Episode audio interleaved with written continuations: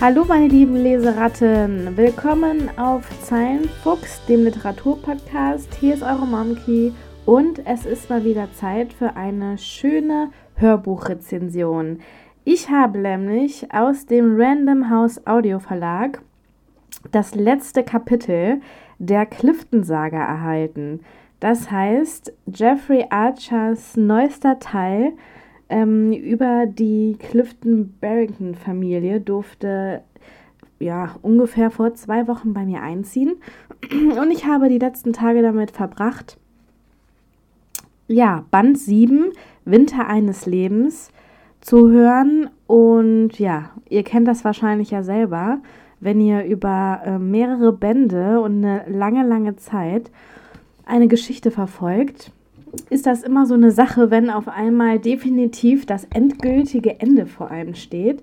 Und ich muss sagen, die Clifton-Saga hat mich von Anfang an eigentlich richtig fasziniert. Ähm ich weiß nicht, es ist einfach so, dass Archer wahnsinnig gut Intrigen und Familienstreits, ähm, die erste große Liebe und so die ganz vielen verschiedenen Charaktere und Figuren in einer Familie wahnsinnig gut beschreiben und aufleben lassen kann, ohne dass irgendeine Figur zu kurz kommt. Und ja, im letzten Kapitel der Clifton-Burton-Saga geht es um Folgendes. Achtung, Klappentext.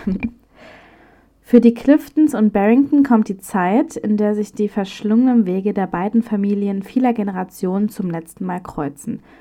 Während für Giles Barrington und seine Frau Karen das Glück auf Messers Schneide steht, scheinen Harry und Emma Clifton am Gipfel ihrer Karriere zu stehen. Doch dann melden sich alte Feinde zurück und das Spiel des Schicksals kommt zum tragischen Ende. Giles Barrington, mit seinem Jugendfreund Harry Clifton über Jahrzehnte lang verbunden, ringt mit der Entscheidung, die Politik für seine große Liebe Karen aufzugeben. Doch just in diesem Moment gerät Karen in eine lebensgefährliche Situation.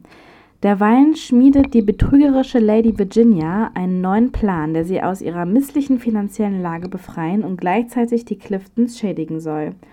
Harry und Emma Clifton sind auch im fortgeschrittenen Alter noch bei bester Gesundheit, als Emma ein überraschendes Angebot vom Margaret Thatcher erhält. Wird sie dafür alles aufgeben? Und welche Auswirkungen wird das auf ihre Ehe haben? Doch dann kommt es zu einer tragischen Wendung. Emma Clifton erhält eine schlechte Nachricht. Für Emma und Harry beginnt der Winter des Lebens. Ja, also ihr merkt, es äh, wird schon richtig dramatisch im Klappentext angekündigt. Also es ist tatsächlich so, dass wir uns hier auf einige Schicksalsschläge gefasst werden ähm, machen müssen. Wir müssen uns von der einen oder anderen sehr geliebten Figur verabschieden, die ja nun auch in einem betagten Alter sind. Wenn wir überlegen, dass Band 1 um 1920 ungefähr anfängt.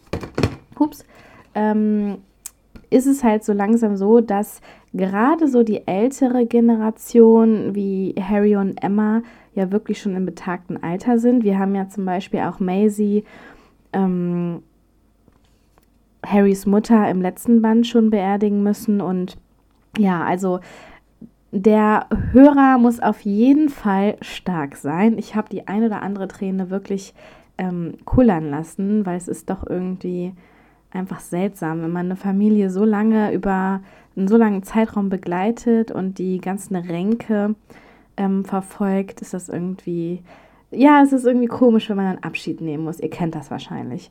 Naja, auf jeden Fall steigen wir genau da ein, wo Band 6 aufgehört hat. Und zwar ähm, in Band 6 also Achtung, Spoiler, wer Band 6 und die vorherigen Bände noch nicht gelesen hat, bitte jetzt aufhören zu hören. Ähm, Band 6 endet ja so, dass Karin ja von äh, ihren DDR-Spionen ähm, zur Rede gestellt wird. Sie wird ja als ähm, Verräter enttarnt. Und eigentlich denkt der Leser, man, es ist gar nicht möglich, dass Karin jetzt äh, diesem endgültigen Gespräch entrinnt, denn äh, ihr DDR Spion, Mentor richtet seine Waffe auf sie, enttarnt sie als Verräter und drückt vermeintlich ab. So endet das Band, sechste Band. Äh, Band 7 startet genau da und es wird relativ schnell klar, dass ähm, dadurch, dass Giles ja vorher schon wusste, dass seine Frau eine ehemalige DDR-Spionin ist, er sich aber gegen Politik und für die Liebe entschieden hat, konnte er mit oder ja durch Kontakte letztendlich eine Rettungsaktion starten und Karen sozusagen äh, in letzter Sekunde retten. ja, und ähm, wir erleben also hier erstmal ein kleines Revival der Liebesbeziehung ähm, und starten dann direkt in ja, Virginias verzweifelte Versuche, intrigante Versuche, nicht ähm, am Armutstuch zu nagen. Also sie hat ja wirklich über alle Bänder versucht, irgendwie für sich Geld rauszuschlagen.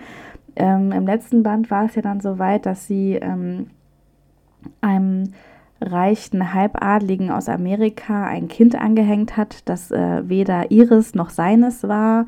Und ja, in diesem Band ist es so, dass ähm, sie einem ihrer äh, Fans letztendlich durch ähm, auch wieder eine Intrige die ähm, Nachricht überbringt, dass sie doch ihn bitte jetzt zu heiraten hat. Und leider fällt dieser Herr auch darauf rein. Und ja, sie ist mehr oder weniger so das liebevolle Anhängsel an seiner Seite, wartet aber eigentlich nur darauf, dass er endlich abkratzt und sie seine Millionen erben kann. Und ja, Virginia ist sehr fleißig, ähm, arbeitet, erarbeitet sich wirklich einen guten Standard und schleicht sich in eine reiche Familie hinein. Und ja, ob sie damit bis zum Schluss durchkommt, müsst ihr selber lesen. ähm, Harry und Emma arbeiten in Band 7 weiter an ihren Karrieren.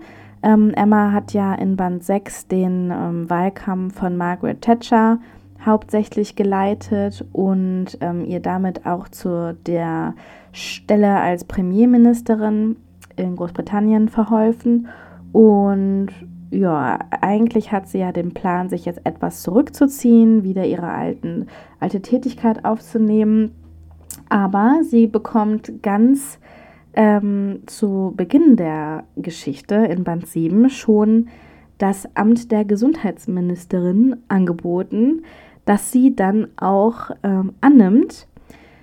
Was sich bei ihr aber nicht nur zu einer ähm, großen Herausforderungen auf, äh, ja, letztendlich jobmäßig herausstellt, sondern man muss ja auch bedenken, Giles ist immer noch ähm, Teil der Politik, sehr aktiver Teil der Politik. Und es ist dann wirklich so, dass die teilweise dann gegeneinander politisch kämpfen müssen, was äh, Emma derweilen auch schon aufreibt und schwer zusetzt da die Beziehung auch etwas darunter leidet, denn Giles ist ein absoluter Kämpfertyp und möchte auf gar keinen Fall gegen seine Schwester unterliegen. Wir dürfen also in Band 7 uns auf viele mh, mm, politische Szenen wieder freuen, in der Emma ihr Debüt feiert, aber auch Giles verbissen gegen sie kämpft.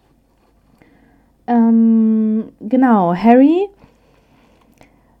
ähm, schreibt derweilen an seinem letzten Krimibuch und hat eine neue Idee im Kopf, an die er arbeitet. Aber ich muss sagen, was ich auch wirklich ein bisschen schade finde, dadurch, dass Emma so im Mittelpunkt von Band 7 steht, kriegen wir relativ wenig mit von Harry. Also es ist wirklich eher ein Buch, was um Lady Virginia, Emma und den ganzen Drama um Sebastian und ähm, die Investmentfirma, also die Bank, dreht. Ja, und dann werden natürlich wieder alte Feinde von Sebastian wachgerüttelt, ähm, die wieder ihre Ränke schmieden, um halt sowohl ähm, Anteile von Barrington Shipping zu sichern, als auch ähm, ja, letztendlich wichtige Geschäfte für das ähm, Schifffahrtsunternehmen kaputt machen. und auch Anteile der Investmentbank, in der Sebastian als äh, Geschäftsführer arbeitet, zerstören. Ja, und da geht es dann natürlich dann wieder auch teilweise um richtig fiese, miese Intrigen, die ähm, der Familie wirklich richtig, richtig schaden könnten, wenn sie zutage kommen. Also es ist wirklich wieder ein brandspannender Roman, der einfach ein gutes Ende ähm, ja, für mich war. Also ich kann wirklich sagen, es war nur ein gutes Ende, weil ich es immer schwierig finde, wenn geliebte Charakteren abdanken, weil sie krank sind oder alt oder wie auch immer. Aber insgesamt hat mir Band 7 wieder sehr gut gefallen. Es hat war ein rundes Ende. Ähm, ah, ich hätte mir für Harry und Emma halt dann doch ein Happy End gewünscht. Aber gut, man muss geliebte Charakteren halt irgendwann auch gehen lassen. Und ja, von mir auf jeden Fall ein runder Abschluss. Ich würde sagen, insgesamt vier von fünf Sternen, da teilweise manche Charakteren einfach ein bisschen zu kurz gekommen sind. Über Grace hören wir zum Beispiel auch fast überhaupt nichts. Ähm, dafür war der ganze Plot um Lady Virginia sehr, sehr ausgeschlachtet. Also das fand ich ein bisschen unausgewogen an manchen Stellen, aber sonst wirklich ein Top-Band 7. Und ich werde definitiv die neue äh, Reihe, beziehungsweise ich glaube ein bisschen ein Spin-off, Kai und Abel heißt ja die neue Reihe von Jeffrey Archer, ähm, definitiv auch wieder verfolgen. Von daher möchte ich euch jetzt zum Schluss noch einen kleinen Einblick in die Hörprobe äh, lassen. Viel Spaß! Immer wenn Emma auffiel, dass die kanadische Flagge vom Heck eines Schiffes wehte, sah sie noch einmal hin, und erst wenn sie dann den Namen am Rumpf des Schiffes gelesen hatte, schlug ihr Herz wieder normal. Als sie diesmal hinsah, verdoppelte sich ihr Herzschlag beinahe, und fast wären ihr die Beine weggesackt. Sie überprüfte erneut, was ihr aufgefallen war, ein Name, den sie wohl niemals vergessen würde. Sie blieb stehen und beobachtete, wie zwei kleine Schlepper, aus deren Schornsteinen schwarzer Rauch stieg, das rostige alte Frachtschiff die Flussmündung hinauf zu seinem letzten Bestimmungsort lotsten. Obwohl sie eigentlich nicht in diese Richtung hatte gehen wollen, drehte sie sich um, und als sie sich dem Abwrackplatz näherte, musste sie unwillkürlich an die Folgen denken, die es haben konnte, wenn sie versuchen würde, nach all den Jahren die Wahrheit herauszufinden. Zweifellos wäre es vernünftiger gewesen, zurück ins Büro zu gehen, als in der Vergangenheit herumzugraben, in der fernen Vergangenheit. Doch Emma ging nicht zurück. Und als sie den Abwrackplatz erreicht hatte, begab sie sich direkt zum Büro des Vorarbeiters, als befinde sie sich auf einer ihrer üblichen Morgenrunden. Sie betrat den Eisenbahnwaggon und bemerkte erleichtert, dass Frank nicht hier war, sondern nur eine Sekretärin an ihrer Maschine tippte. Die Frau stand sofort auf, als sie die Vorstandsvorsitzende sah. Ich fürchte, Mr. Gibson ist nicht da, Mrs. Clifton. Soll ich ihn holen? Nein, das wird nicht nötig sein, sagte Emma. Sie warf einen Blick auf den großen Arbeitsplan an der Wand und fand ihre schlimmsten Befürchtungen bestätigt. Ja, das war die Hörprobe zu Jeffrey Archers Winter eines Lebens, die Clifton-Saga Band 7. Gelesen wird, wird die komplette Reihe von Erich Reuker. Ähm, Erich Reuker ist ein Sprecher aus Funk, Film, TV und aus der Synchronbranche. Und er hat unter anderem in der Serie Homeland schon gesprochen, aber auch in Downton Abbey. Ja, und man merkt schon, wenn man ihn einfach zuhört, er hat eine sehr tiefe, klangvolle Stimme, die halt gerade jetzt, ich sag mal so, ab Band 4, 5, wo die Charakteren wie äh, Harry, Giles, aber auch Sebastian halt ja einfach älter sind, besonders gut zu den männlichen Charakteren passen.